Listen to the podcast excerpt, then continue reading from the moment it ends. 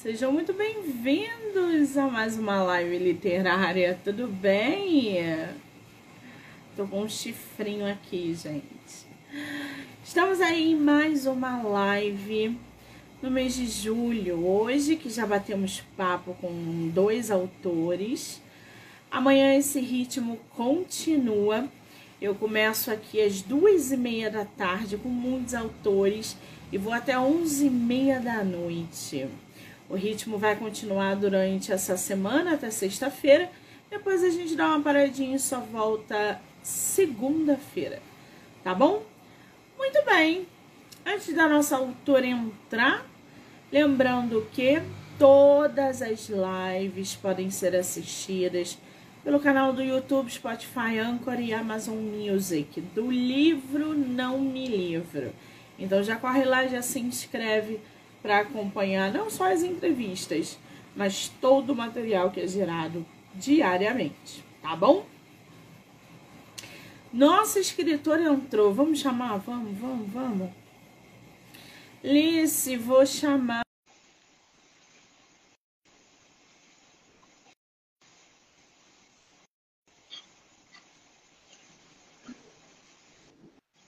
Só virar minha câmerazinha aqui. Pequeno desastre técnico. É assim mesmo, a gente entra de qualquer jeito, não sabe para onde que a câmera tá virada. Querida, seja muito bem-vinda. Muito obrigada. obrigada. Tudo bem? Graças Graças a Deus. Consegui chegar a tempo. Por que? Você não estava em casa? Não, é que a minha filha tá de férias, então eu fico metade do tempo escritora, metade do tempo mãe. Aí fica aquela correriazinha, assim, mas deu tudo certo, graças a Deus. Menina, como é que você consegue equilibrar essa sua vida de escritora com essa vida de mãe, esposa, trabalhadora é, é, é, é, externa? Como é que tu equilibra a tua vida é, é, da escrita com a pessoal e profissional, o profissional entre aspas, né? Porque a escrita também Sim. é uma atividade profissional. Como é que tu equilibra isso? Então, basicamente, eu, a minha atividade profissional hoje em dia é a escrita né? É, não só os livros que eu publico, mas eu faço alguns outros serviços de diagramação e tal. E geralmente o tempo que eu tenho para escrever, que é aquele horário mais tranquilinho, que não tem ninguém em casa, é o horário que a minha pequenininha está na escola. E para além disso, graças a meu bom Deus, o meu marido ele assim, ele é muito companheiro. Então ele chegou do trabalho tem, sei lá, 15 minutos e tá com a minha filha para eu poder ficar em paz aqui no meu cantinho. Então assim, com a ajuda certa dá para equilibrar.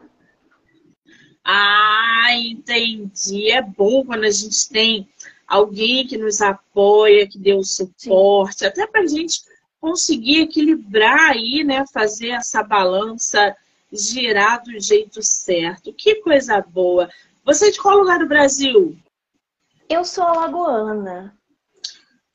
Alagoana, que eu coisa hoje boa. Resido a, eu resido há seis anos no Rio de Janeiro. Ah, não, tá, peraí, então tu mora no Rio. Eu moro no Rio de Janeiro. E é engraçado porque eu falo para todo mundo que o, o, meu relacionamento por si só já daria um romance, porque eu vim para o Rio de Janeiro passar um carnaval e não voltei mais. Uh, carnaval do Rio de Janeiro tem disso, gente. Não, mas eu, eu vim passar carnaval para conhecer o marido, gente. Não, Dá um livro isso, hein?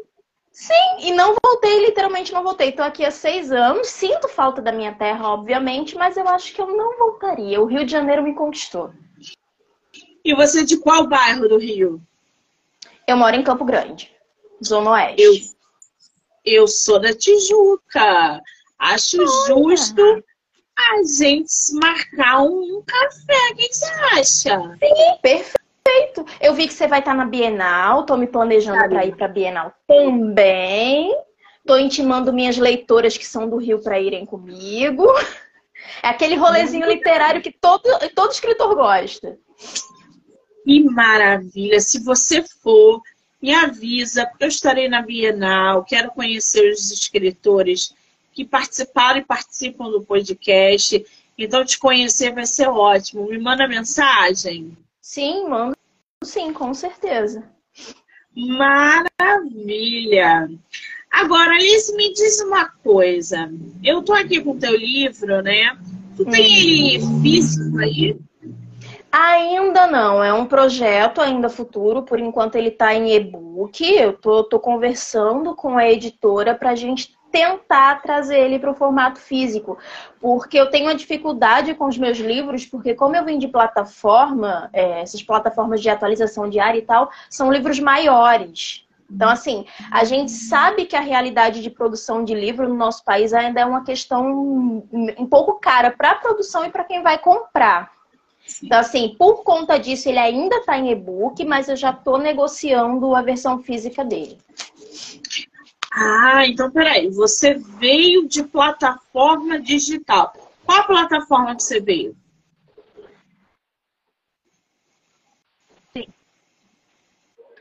Eu já escrevi para a Dream. Eu ainda tenho algumas coisinhas publicadas no Wattpad. Mas, assim, para me, me consolidar como profissional da escrita, eu vim de uma plataforma que eu não sei se você acompanhou toda a repercussão da FISO. Né, que era uma Sim. plataforma de. É, eu, eu vim da FISO, eu saí da FISO para a Amazon só quando a FISO saiu do país. E aí eu parei, respirei e resolvi ir para a Amazon. Mas antes disso eu só publicava para a FISO. Ah, interessante. A FISO não está mais no Brasil? Não. Ah, o que, que aconteceu com a FISO? A FISO ela foi assim, a oportunidade, a galinha do, dos ovos de ouro de, de muitos escritores nacionais. E aí estava todo mundo feliz da vida na, na, na FISO. A gente tinha contrato de 20 anos nas nossas obras. Inclusive, a FISO, que foi quem me fez escrever o contrato, porque era um livro com esboço pré-definido para concurso. E aí, no final do ano passado, tipo, faltando 15 dias para terminar o ano, eles enviaram um e-mail para todos os escritores, avisando que a plataforma iria sair e a gente tinha 10 dias para entregar os projetos, caso contrário, a gente não receberia nada. E foi uma confusão, uma correria, todo mundo entregando trabalho, todo mundo entregando trabalho, e aí a gente basicamente ficou sem plataforma para trabalhar. É, e aí eu decidi parar, respirar e ir para a Amazon. Aí hoje em dia, salvo algumas coisinhas que eu publico lá pro Wattpad, eu só publico pra Amazon mesmo. Nossa Senhora! Bom, eu tô aqui com o contrato da minha vida, apenas uma noite capaz de reescrever o meu destino. Sim. Gente, não tem como a gente começar essa live sem falar sobre essa capa. Essa é capa, que né? homem, que casal, que sombreamento, que luz. Como é que surgiu essa capa, Alice? Na verdade, essa capa, ela, ela não fui eu que quem produziu a capa. É, ela é da, da minha capista que se tornou amiga com o passar dos tempos e que embarca nas minhas loucuras, né, Ana Júlia. E é, é, geralmente assim, eu penso na escrita. Eu falo que a parte fácil para mim é escrever. Então, assim, eu escrevo as histórias, elas fluem muito bem, mas essa parte de criação eu, eu geralmente passo para ela. Então, eu fui lá e falei, oh, Ana Júlia, eu quero isso, isso e isso. Aí ela foi e me entregou tudo prontinho. Assim, é, é, a, minha, a minha aptidão ela se, se restringe ali a escrever e diagramar, mas a parte de, de visual, assim, eu prefiro deixar com ela mesmo. Você diagrama seus livros para a Amazon? Sim. Nossa. E, e qual é o maior também. desafio? E o quê? Eu diagramo para físico também. Para físico também. Qual é o maior desafio de você diagramar o seu próprio livro para publicar? Eu acho que assim, é, é, eu costumo falar isso muito com um grupinho de, de que eu trabalho, que não adianta o livro estar tá bem escrito se ele não estiver visualmente confortável para o meu leitor. Então, assim, eu já peguei livros maravilhosos que eu não consegui terminar de ler por conta da diagramação. Ou estava muito espaçado, ou não tinha um padrão e tal. Então, assim, tanto os meus livros quanto os que eu faço para amigas, para pessoas que trabalham comigo, enfim, eu prezo pelo conforto de quem vai ler o livro. Porque, assim, quando a gente olha, é muito engraçado que hoje eu estava conversando com uma leitora nova do meu grupo e ela falou justamente isso, do, do, do conforto que é. Para além da história que tem que ser bem amarrada, a gente tem que pensar no conforto de quem está lendo. Então, assim, é fonte, é espaçamento, é tudo bonitinho, porque senão a história é maravilhosa, mas ela acaba se perdendo porque o leitor perde a paciência porque não está confortável para ler. Então, assim, a, o, o desafio é deixar a leitura visualmente confortável para o leitor. Principalmente digital, gente. Sim. Que é celular, que é tablet, que é computador. Isso é importantíssimo. Eu trabalho com muitos autores e às vezes eu pego os livros deles no, no site da Amazon e falo, meu Deus do céu, isso aqui não passou por uma diagramação. Sim, Porque o sim. autor acha que acabou a revisão, a capa tá bonita, pega o arquivo e joga na Amazon. Não é, gente.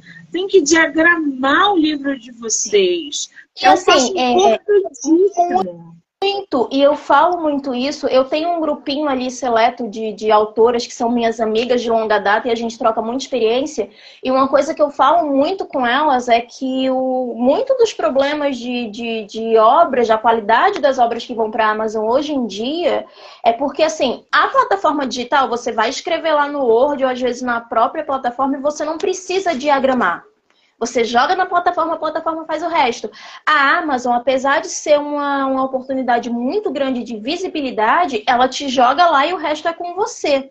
Então, assim, é, tem, tem histórias que eu já peguei de, de, de, autoras que as histórias eram maravilhosas, mas estavam com um monte de avaliações negativas porque a diagramação estava ruim. Sim. E aí eu comecei um outro movimento com algumas amigas e muito livro desse daí eu saía catando a autora no Instagram e rediagramando o livro dela.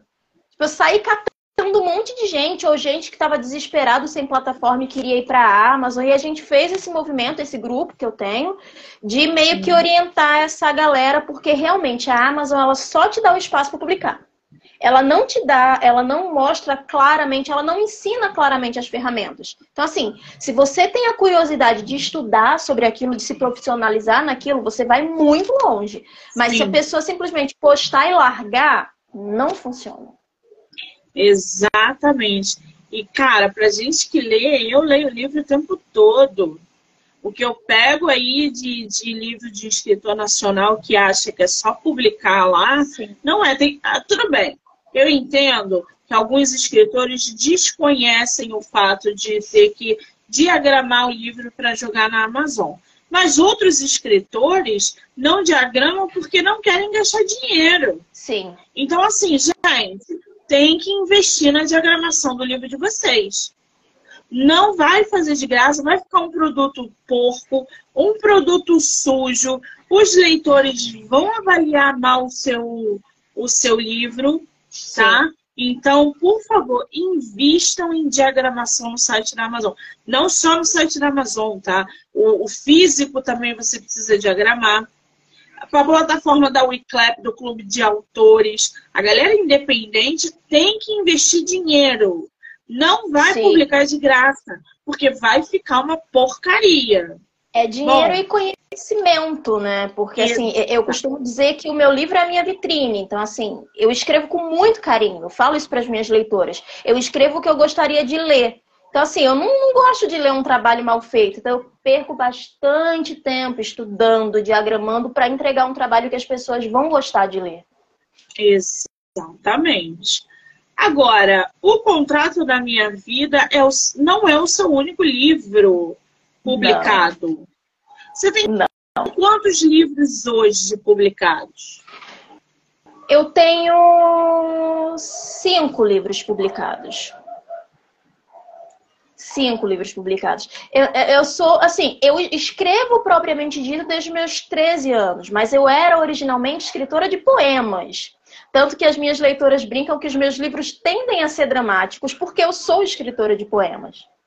E eu comecei a escrever romance, salvo engano, em 2017. 2017 para 2018. O meu primeiro livro também está lá na Amazon, né, que é o Além do Amor, que ele faz parte de uma série que tem dois livros lá na Amazon. E o contrato da minha vida, ele foi criado. Eu nunca tinha escrito uma história de, de contrato de casamento, ou de CEO, de nada do tipo na minha vida. Eu sou do romance clichê. Eu sempre fui do romance clichê. E aí, na época da FISO, eles lançaram um concurso onde a gente, a gente recebeu um esboço, né? No meu caso, contrato de casamento. Tinha máfia, tinha fantasia, tinha umas outras coisas. E a gente era obrigado a seguir as cenas obrigatórias da plataforma. A ideia inicial do contrato foi essa. Porém, eu não consegui segurar o roteiro deles porque eu achei que era muito arrastado. E aí você tem ali mais ou menos até o capítulo 20. A gente tem o roteiro da plataforma. Depois do 20, eu segui com o meu roteiro. E esse foi o livro de mais visibilidade que eu tive até hoje. Então, peraí. Nós temos aí o contrato da minha vida. Nós temos o detetive e a bailarina um romance sobre amor e justiça. Sim. A gente tem O Além do Amor é Seu? Não. Sim, ele é meu. Ele é seu. Ele é, meu. O ele é o meu tá primeiro aqui. livro. E aí, eu tô vendo aqui que tem o livro 1, um, o livro 2 de Além do Amor, não é isso? São, são esses dois livros. E, na verdade, o nome da série é Jeong, que é uma, uma palavra coreana, e isso ele é, na tradução livre ele quer ele fala sobre ligações que são indestrutíveis, seja, sejam ligações românticas, sejam ligações de amizade, tanto que o primeiro livro, o Além do Amor, o, é, não era para ser uma série, era para ser um livro único, né? Contaria a história de três amigos e aí no decorrer da história a gente tem uma movimentação que é interessante dos leitores que pedem continuações de livro. Foi isso que aconteceu com esse livro. A gente tinha, os, a gente tinha basicamente três protagonistas, que eram Elis, Júlio e Marcos. Só que Marcos, que era para ser um coadjuvante, ficou tão grande que ganhou um livro só para ele. E aí ah. a gente ficou nessa série, ela ficou. E essa série já tá. O terceiro livro dela também já está sendo escrito. Ela vai terminar com quatro livros, na verdade. Né? Mas assim, é, foi o, meu, o Além do Amor foi o meu primeiro, a primeira coisa que eu escrevi na vida. Não foi o primeiro a ir para a Amazon, mas foi o primeiro que eu escrevi. Agora, a tua capista foi a mesma em todos os livros? Não, Ana Júlia teve uns probleminhas pessoais e os outros livros eu tive que aprender a fazer a capa na marra. Mas, ó, são todos belíssimos. Ah, são obrigada. todos. Todas as. Eu vou pedir para você, Elis, deixar o arroba da Ana Júlia Capista aqui, porque muitos autores uhum. assistem às lives e às vezes indicação de capa, de capista, é, é sempre válido, né? Aí e se ela é puder surreal. Ela faz assim, ela faz Sim, ela faz muita coisa, ela faz. Inclusive, o meu Instagram, que eu estou tentando reformar, vai ser todo feito por ela. Ela é surreal, assim, ela é muito boa. Que coisa maravilhosa. Todas as capas do escritor estão muito bem feitas. Agora, você falou aí anteriormente que uhum. é, você escrevia poema e passou a escrever romance depois de um determinado momento. Como é que essa chave girou dentro de você? Como é que você passou do poema para esses romances? Eu sou uma leitora compulsiva. Eu sou uma leitora assídua. Tanto que eu brinco que quando eu saí de Alagoas, eu saí com uma mochila de roupa e duas malas enormes de livros. É, eu falo assim que eu deixei absolutamente tudo para trás, mas na escolha eu não podia deixar meus livros. Eu sou uma leitora compulsiva. Eu sempre li muito. E ali, quando, como aqui no Rio de Janeiro eu basicamente não tenho é, é, família próxima, não tinha, agora eu já tenho, já consegui arrastar um pouquinho da família para cá, mas na época eu não tinha. Eu já trabalhava em casa em home office, eu sou contadora por formação. Então eu trabalhava em casa em home office, mas eu sentia falta de alguma coisa para me distrair. E aí eu conheci o Wattpad.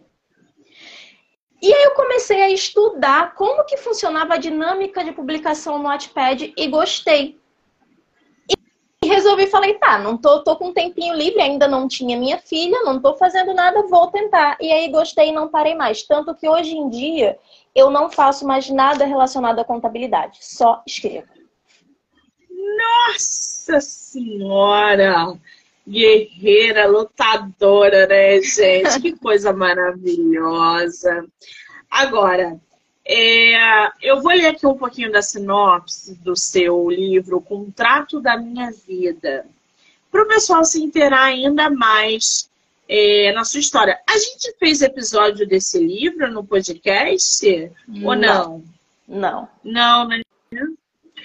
Leonardo recebe de seu pai, Giovanni, a cadeira de CEO da Moretti, que é o sobrenome, Tecnologia LTDA tendo como única exigência, e sob pena de ser deposto pelo Conselho, a obrigação de apresentar uma noiva com quem deverá se casar em no máximo três meses, sem ter a intenção de se envolver amorosamente com qualquer mulher.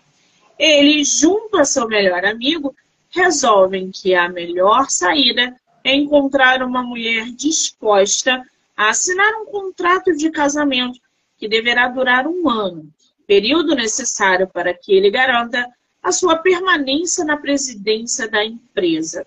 Irritado pela pressão dos seus pais e do conselho da empresa, e vendo sua competência ser colocada à prova dia após dia pelo conselho, ele resolve ir até um bar badalado da cidade, afogar as próprias mágoas no álcool e engata uma conversa animada com Beatriz, que, assim como ele, está afogando suas frustrações na bebida. Peraí, vamos lá.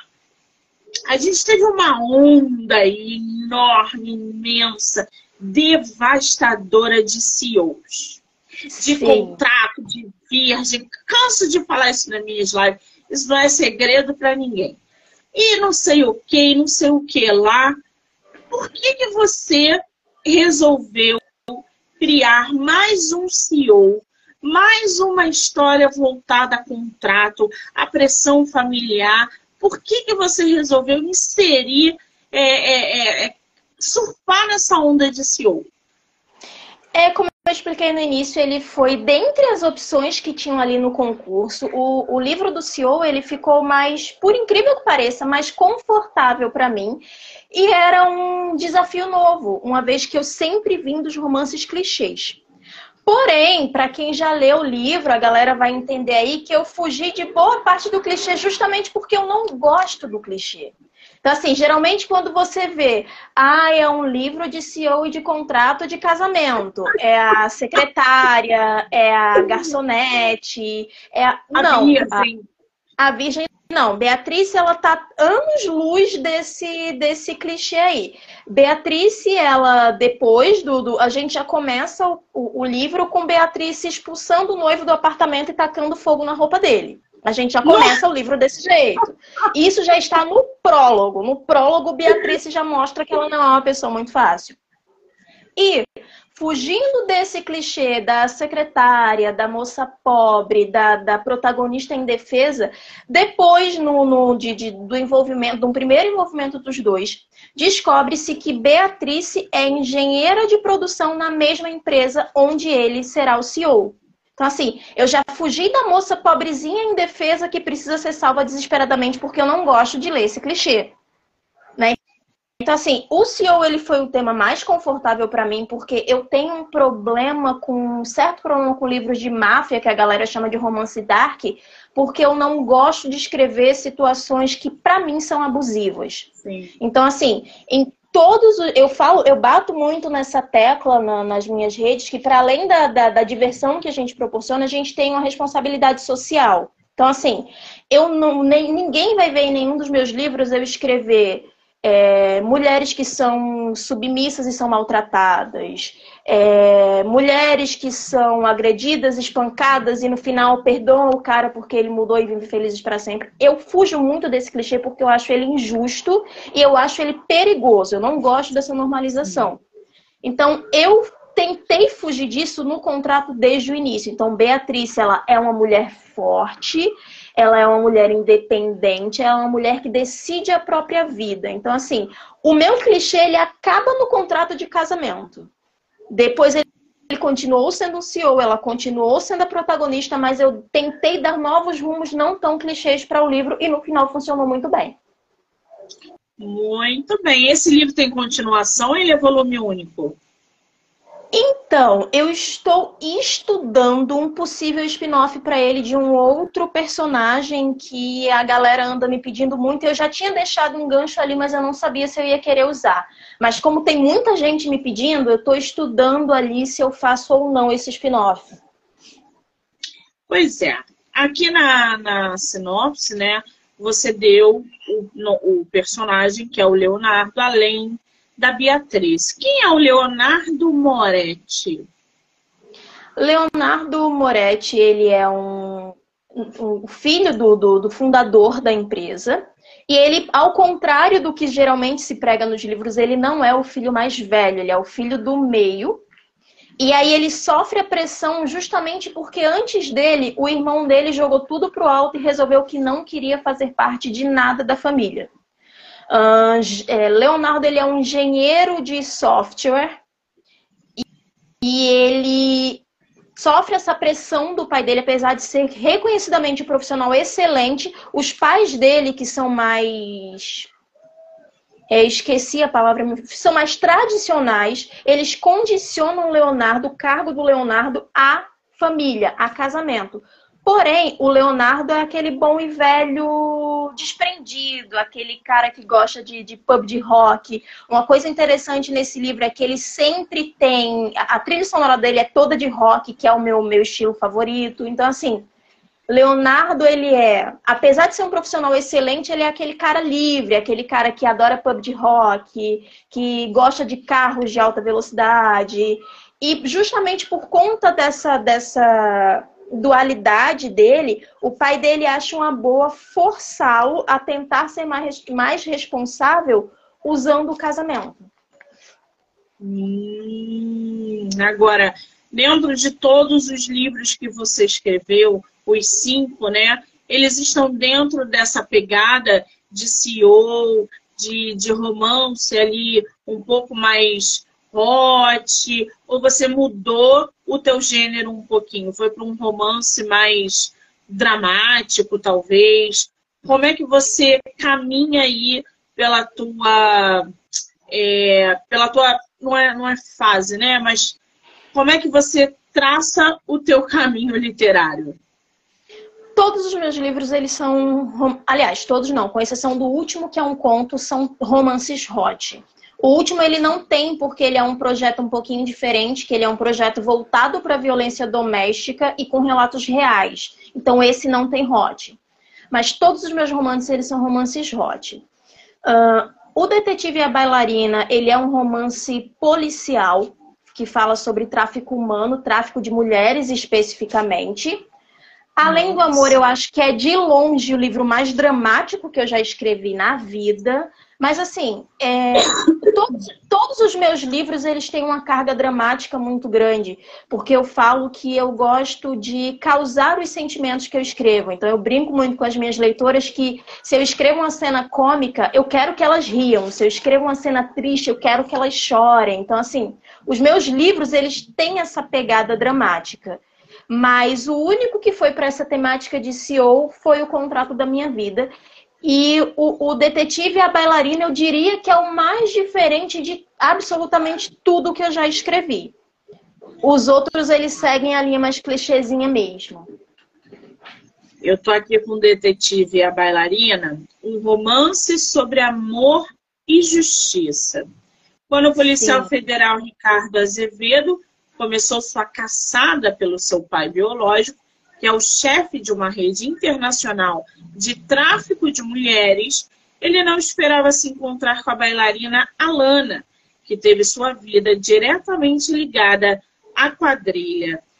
Cara, que loucura, né? É uma, é uma forma muito interessante de você abordar um tema que precisa ser explorado, que é o tráfico de mulheres, que a gente sabe que é algo que acontece como tráfico infantil, como exploração sexual. É, isso acontece de fato. Para você produzir o detetive e a, e a, bailarina, você precisou fazer alguma pesquisa? Se sim, como foi esse processo de pesquisa para você abordar e trazer realismo na tua história?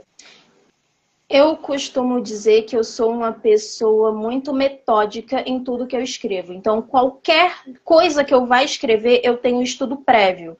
Porque eu acho que além, mesmo a gente tendo uma licença poética para criar certas coisas, eu não acho legal fugir tanto da realidade. Então, assim, Antes de escrever O Detetive e a Bailarina, eu passei meses lendo relatos de, de, de mulheres traficadas, é, lendo relatórios que são públicos e que a gente pode ver lá no site do Senado Federal sobre operações.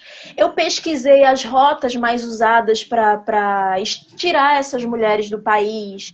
Uh, os lugares, o livro ele, ele, ele ocorre basicamente, ele tem um triângulo ali, Brasil, Itália e Espanha. Itália e Espanha foram escolhidos porque nas minhas pesquisas eram os lugares que eram mais falados em relação a tráfico de mulheres. Então, assim, eu pesquisei absolutamente tudo por dois motivos. Um, eu não queria que ficasse muito fora da realidade. Dois, por ser um tema muito delicado, eu também não queria fazer uma coisa caricata, porque seria falta de respeito com possíveis vítimas. Então, assim, eu acho que foi o livro que mais exigiu estudo da minha parte.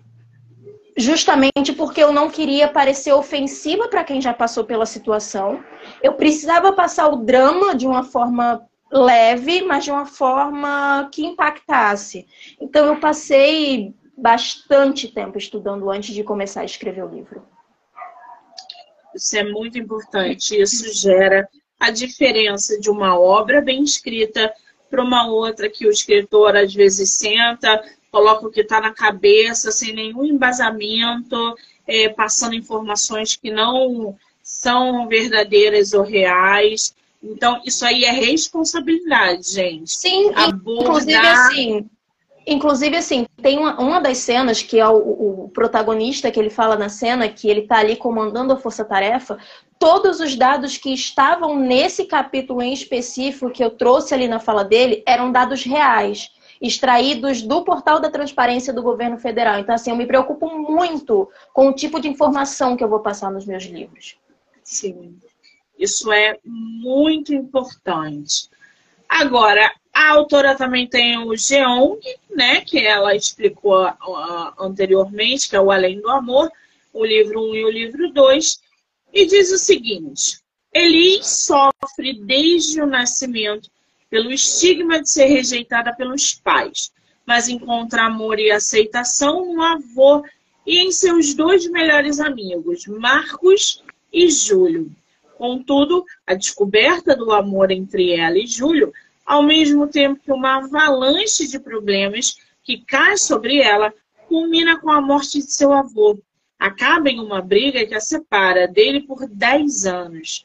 Será que o tempo e a maturidade serão suficientes para que eles se reencontrem e reacendam a chama do amor? Gente, vocês viram como, como ela é dinâmica, multitarefa? Ela foi em tráfico, ela vai no CEO, ela vem no drama. Qual é o teu livro favorito que você assim mais gostou de escrever? Eu tenho um carinho muito grande pelo Além do Amor. É, é até assim engraçado, é estranho falar sobre isso, porque o, o eu falo aí no, no, no prólogo sobre ela ter sido criada pelo avô. E, e o, o, Além do Amor, ele tem algumas referências pessoais minhas. A maior referência pessoal do livro é que o avô que, que ela cita no livro como sendo assim o grande herói da vida dela, ele tem o mesmo nome dos meus avós. Tanto meu avô paterno quanto meu avô materno, eles foram dois Josés extremamente importantes na minha vida. E uma coisa muito engraçada desse livro, muito engraçada não, assim, muito especial desse livro para mim, é que na cena do, do, do, falecimento do avô da Elis, que ela faz um discurso, assim, é um capítulo muito bonito. A data que é mostrada nesse capítulo é a data real do, do, do da passagem do meu avô paterno. Então, assim, esse livro ele tem um impacto pessoal muito grande para mim. Muito, não só nessa cena, mas em algumas outras cenas ele tem um impacto muito grande para mim, porque eu coloquei ali de uma forma mais, mais leve muita coisa minha, muito sentimento meu. Eu costumo dizer que a gente, escritor, com muito do que a gente escreve, a gente de alguma forma coloca coisas para fora. Então, assim, é, de livro que foi difícil, que foi muito especial de escrever, com certeza, sem sombra de dúvida, é o Além do Amor. E aí, é, é, o Além do Amor eu ainda era, tipo, mais amadora, eu não estudava tanto, tanto que, assim, se você pegar o Além do Amor e os livros que eu escrevo hoje, a dinâmica é totalmente diferente. Justamente porque o Além do Amor, ele tinha estudo, mas ele não tinha um estudo tão profissional quanto eu faço hoje. Então, assim, o mais especial é o Além do Amor. Mas o mais dinâmico, o mais gostoso de escrever, sem dúvida, é o Detetive e a Bailarina. Muito bem, até porque ao longo dos anos a escrita amadurece, porque a gente lê é, outros livros, a gente conhece outros escritores, a gente Sim. vai testando a técnica que a gente vai aprendendo. Isso é de fato. Se você escrevesse hoje do mesmo jeito que você começou na sua carreira, eu ia desligar a live e falar, não, querida, não, eu acho que tem alguma coisa errada. A gente volta a se falar depois. A gente Mas não é comum. Tempo. É, a gente evolui, exatamente. A nossa escrita evolui. Isso é fato. Por isso, gente, por mais que vocês não tenham cabeça para escrever diariamente, exercitem a escrita. Sim. Pode ser uma frase, pode ser um parágrafo. Não quero escrever hoje. Dane-se, sente, escreva ao menos duas linhas, que seja, mas pratique a escrita e leia. Leia muito, porque Sim. você vai modificar a sua escrita. Agora, Alice, me diz uma. Fala, desculpa. É só um adendo que eu ia fazer. Eu acho muito importante, realmente, eu falo muito isso para o pessoal que eu convivo, que um escritor, ele não é um bom escritor se ele não for um bom leitor. Era é. só esse adendozinho aí que eu queria fazer. É verdade. Agora, você como escritora independente, mesmo tendo vindo de plataforma, que agora a plataforma não está mais disponível, mas você está aí na Amazon, é uma, uma, uma escritora independente, faz a sua diagramação, tem parceiras literárias que te ajudam a fazer a capa, você escreve, vive disso. Qual é o teu, o, o teu, a tua opinião a respeito da divulgação, desculpa, da publicação independente? Eu acho que ela é ingrata em alguns aspectos, tá? Porque assim, o, leitor brasileiro, o escritor, perdão, o escritor brasileiro, ele já é muito é, ele já é pouco valorizado, na verdade. Sim. Obrigada. Ele já é pouco valorizado. E uh, uh, falando especificamente da publicação independente da Amazon, que é o meu, meu nicho mais atual, é, a, a gente não tem a visibilidade necessária. Então, assim, é bom porque te dá uma liberdade, por exemplo, a, a, com a editora a gente tem uma questão aí de aprovação de capa, de muitas vezes o nosso roteiro ele precisa ser mexido para se adequar e no, no independente a gente não tem isso. E por um outro lado, ser um escritor independente te obriga a estudar absurdamente, porque senão você não se consolida como escritor independente te obriga a entender não só da escrita, mas te obriga a entender de marketing, de, de enfim, de uma série de coisas.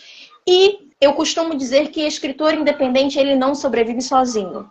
Se você é. não tiver uma, uma boa rede de profissionais ali com você, seja a galera da, da que faz as capas, que faz as divulgações, é, tem uma galera que faz muita leitura coletiva que também ajuda. Então, assim, se o escritor independente ele não tiver uma boa rede de apoio, uma boa rede de parcerias, infelizmente, no mercado que a gente tem hoje, ele não se consolida.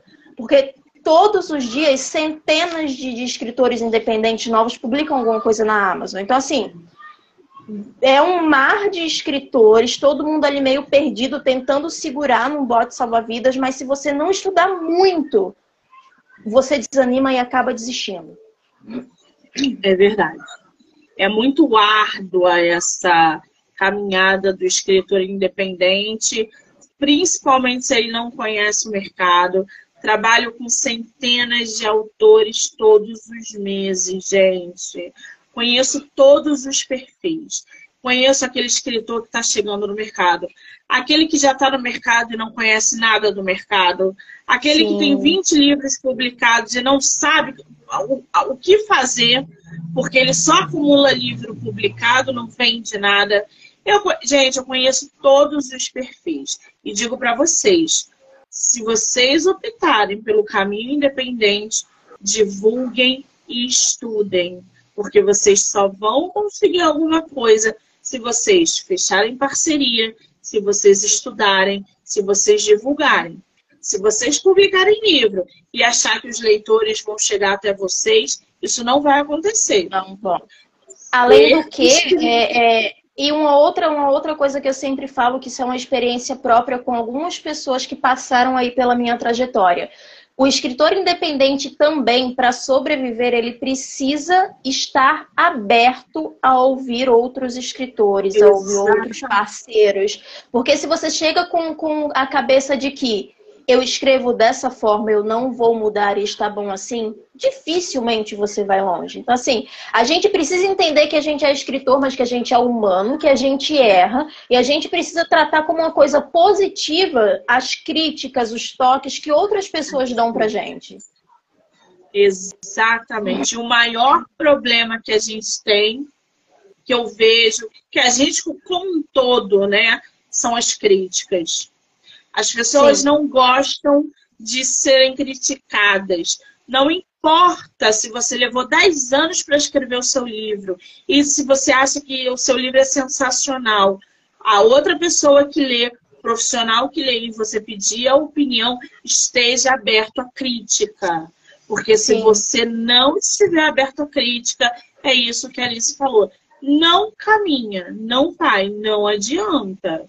Por isso a importância de leitores profissionais, betas, revisores, é, analistas. A gente tem hoje dentro do mercado editorial N funções para estudar o teu texto, para avaliar o teu texto. Então use, invistam no livro de vocês, por favor. Exatamente. Agora, Liz, me diz uma coisa. Você com cinco livros publicados, bombando aí na Amazon, teu livro tem mais de 100 avaliações. Qual o conselho que você dá para escritores que estão chegando no mercado e querem um lugarzinho ao sol? Tenham paciência. Assim, o caminho ele não é fácil. Não é fácil, assim, tem dias que você, mesmo já estando há bastante tempo, tem dias que eu olho e falo, cara, eu não quero mais. Aí cinco minutos depois eu, eu, lembro que eu não sei mais fazer outra coisa da vida, que eu não vivo sem escrever e aí eu sigo. Mas assim, estudem, exaustivamente. Estudem as ferramentas da plataforma, estudem sobre marketing, sejam receptivos com novos, porque assim, todo best-seller ele já foi um escritor iniciante. Então, assim, a gente precisa ser receptivo. É, é, é, quando eu vim para a Amazon, eu tive pessoas que me ajudaram absurdamente e hoje eu tento passar isso para frente, ajudando outros escritores que estão vindo, mas às vezes fica difícil. Né? Justamente pela questão de a pessoa não aceitar críticas, não aceitar que para você ser um escritor profissional você precisa de determinadas mudanças. Então, assim, se tem. Acho que são dois conselhos que são muito importantes: ser paciente e estar aberto a escrever e a conviver com outras pessoas, porque senão não funciona. E abra um parênteses aqui, hein? Cuidado com o ego Sim. de vocês o ego de você, nosso, né, escritores que estão achando que são best-seller, porque sempre sim. tem alguém que acha que a, a, história, nossa, mas o meu livro é o melhor que você vai ler aí, eu leio o livro. Não é. Cansada de dizer isso. É. Como Até assim? porque sim. É, tem, mas, assim, até porque tem muitos escritores que são maravilhosos e são totalmente desconhecidos. Sim. Tem muitos escritores que Exatamente. bombam absurdamente e o livro não é tão bom assim. Então, assim, ego ele atrapalha, ele atrapalha qualquer profissional em qualquer área. Literário. Exatamente. Eu falo porque eu lido com ego o tempo todo. De escritores, e escritoras e querida, calma, queridos, Sim. queridos e queridas, acalmem-se. É o primeiro vocês têm tanto para aprender. Eu aprendo todo dia. Lidem com o ego de vocês para que vocês não caiam e sejam é, puxados pela areia movediça Sim. da literatura, porque é um caminho sem volta. Então é, é, é muito é muito sério mexer com ego, é muito sério. Sim. Ego, aliás, gente, deixa eu até contar uma rapidinho, Ulice. Essa semana eu vi uma postagem de uma escritora que publicou um livro e ela estava largando a literatura porque ela trabalhou dois anos e meio em cima do livro e ela trabalhou a divulgação e quando chegou lá no lançamento, que ela foi ver na, na Amazon as páginas lidas, ninguém tinha lido o livro dela. E ela estava desistindo porque é uma obra super sensacional, inédita, que ela postava e não sei o quê. Ninguém comprou um e-book dela. E ela estava abandonando a casa, chorando, assim, ela abriu a live chorando, desesperada. Primeiro livro dela. Aí é, eu tô só acompanhando a galera mandando mensagem. E ela é meu primeiro livro, eu lancei agora em junho, e a gente já tá em julho, ninguém leu, nananã.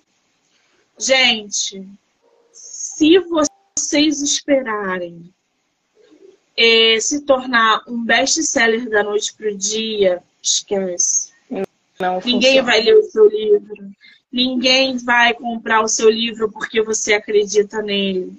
Antes de você querer ser lido, você precisa entender que os leitores precisam chegar a ele. Se vocês Sim. forem desistir da carreira literária porque ninguém leu, eu já teria parado de escrever e publicar há muito tempo, gente. Porque eu passei mais de um ano sem ser lida. Com quatro livros na bagagem. Sim. E é muito já- interessante. É muito interessante que assim, são provavelmente fazendo. nunca foi lida em determinados estados ou em Sim. determinado tempo. É um processo. E sabe o que acontece muito também? É, é, e aí eu, eu, eu faço um outro adendo, uma outra situação. É, eu nunca fui uma pessoa muito de redes sociais, tá?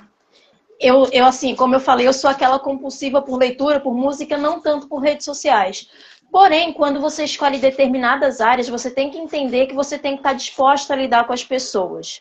Uma coisa que eu percebi é que se você fica ali exausti- exaustivamente no Instagram, por exemplo, vendendo, vendendo, vendendo, vendendo, vendendo, você raramente vai conseguir algum, algum resultado satisfatório. Então, assim, eu percebi como experiência pessoal que me aproximar dos meus leitores, Estratégia. ele, é, assim, me aproximar dos meus leitores é muito mais benéfico do que tentar vender, porque os leitores eles são consequência.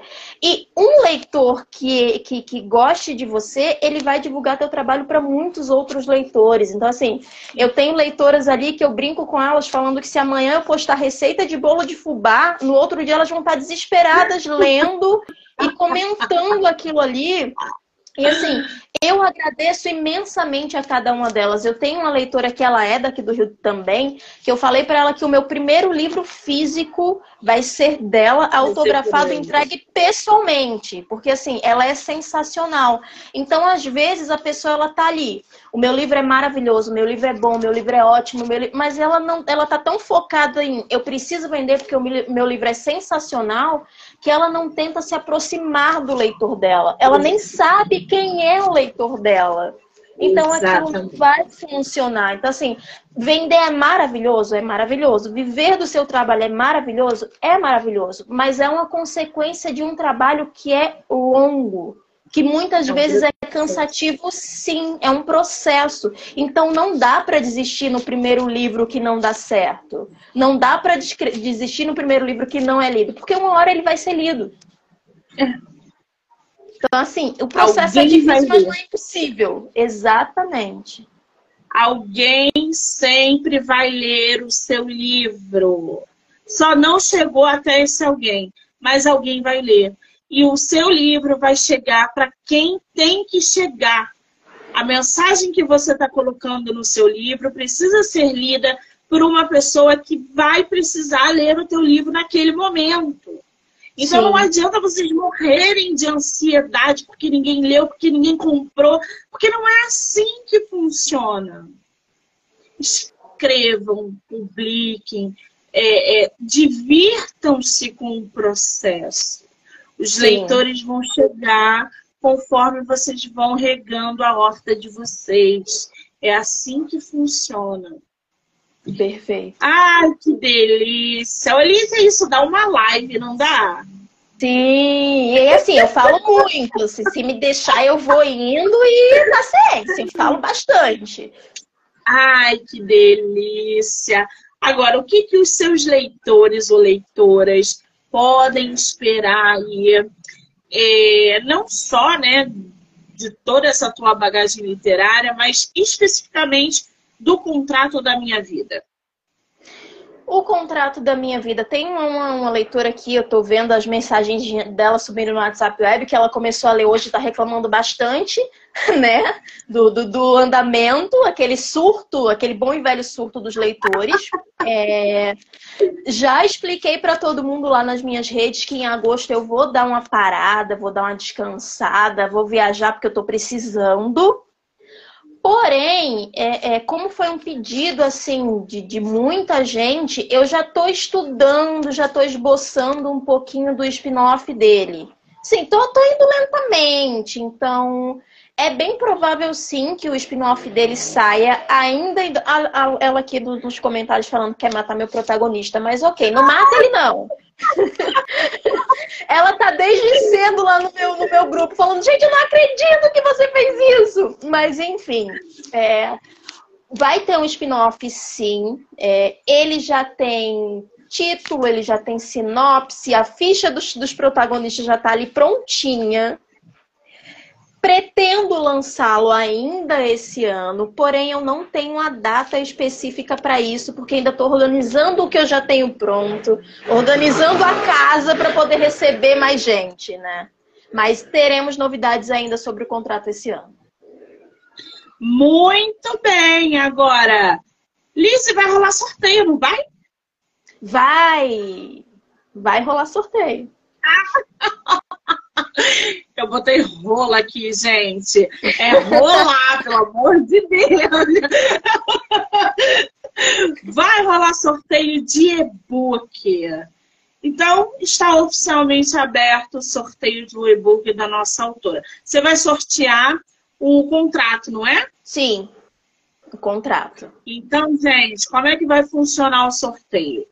Quem está na live quiser participar, printa aqui a live e manda lá no direct, MoniqueMM18. A primeira pessoa que fizer isso vai ganhar o e-book da nossa autora, O Contrato da Minha Vida. Apenas uma noite capaz de reescrever o meu destino. Pode ser assim, Lizzie? Pode, perfeito. Maravilha. Quando a live acabar, eu corro lá no meu direct, vejo quem ganhou e passo é, para Liz mandar o e-book para você, ganhador ou ganhadora, tá bom? Perfeito. Maravilha. Ô, Liz, qual é o teu Instagram? Arroba lice.santos.autora. Você consegue botar aqui nos comentários para o pessoal já te seguir, com te acompanhar? Inclusive, ela vai botar aí pra vocês. Eles vão tá ver lá que a minha foto, a minha foto de perfil vai ser exatamente igual a esse aqui atrás, ó. Então já fica fácil de identificar. Pessoal que está entrando aí, tá rolando sorteio do e-book da nossa autora. É, tem que printar a live aqui e mandar lá no direct. Monique MM18. Primeira pessoa que fizer isso vai ganhar o e-book. O contrato da minha vida. Sim. Ela tá botando o Instagram dela aí para vocês, tá? Pronto. Olha lá, arroba Alice com Y ponto Santos ponto autora. Que coisa maravilhosa, Alice. Olha, eu vou te falar que quando o papo é bom, o tempo passa muito rápido, né? Sim. Já acabou, assim, eu já quero mais. Eu ficaria com você aqui pelo menos mais duas horas falando sobre literatura. Sim, e é, é muito gostoso. Privilégio. Vamos marcar a próxima quando eu lançar o spin-off. Super top! o espaço aqui no podcast está aberto para você voltar quando você quiser. Eu quero te agradecer mais uma vez pelo tempo, pela disponibilidade, por esse teu carisma, você é simpaticíssima. E eu sou muito privilegiada de ter autores como você no meu projeto. Então, muitíssimo obrigada, tá, querida? Eu que agradeço, agradecer o espaço, agradecer a conversa que foi realmente maravilhosa. E não tem muito o que falar, é só gratidão mesmo, a live foi incrível. Eu quero lembrar aqui que essa live pode ser assistida no canal do YouTube, Spotify, Anchor e Amazon Music, do livro Não Me Livro. Vou marcar a autora como colaboradora para que vocês possam assistir tanto no feed dela do Instagram quanto no meu. Então não se preocupem, ninguém vai perder aí a live é, depois, ou se quiser rever, enfim, tá bom? Quero agradecer a todo mundo que entrou, que saiu, que vai assistir depois. Dizer que amanhã, a partir das duas e meia da tarde, eu estarei aqui com mais autores nacionais. Lice, um beijo, amor. Obrigada. Outro. Tchau, tchau. Até a próxima.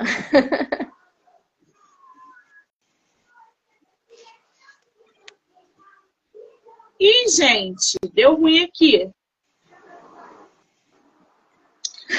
Gente, deu ruim aqui. Ah, nem o Instagram quer que a gente encerre a live, nem tá vendo? o Instagram, gente. E agora? Peraí. Sabe por quê? Travou o negócio aqui. E agora, gente? Nunca mais vamos sair dessa live, gente! Vamos ficar conversando eternamente. Olha que maravilha. Vai que é um sinal do destino.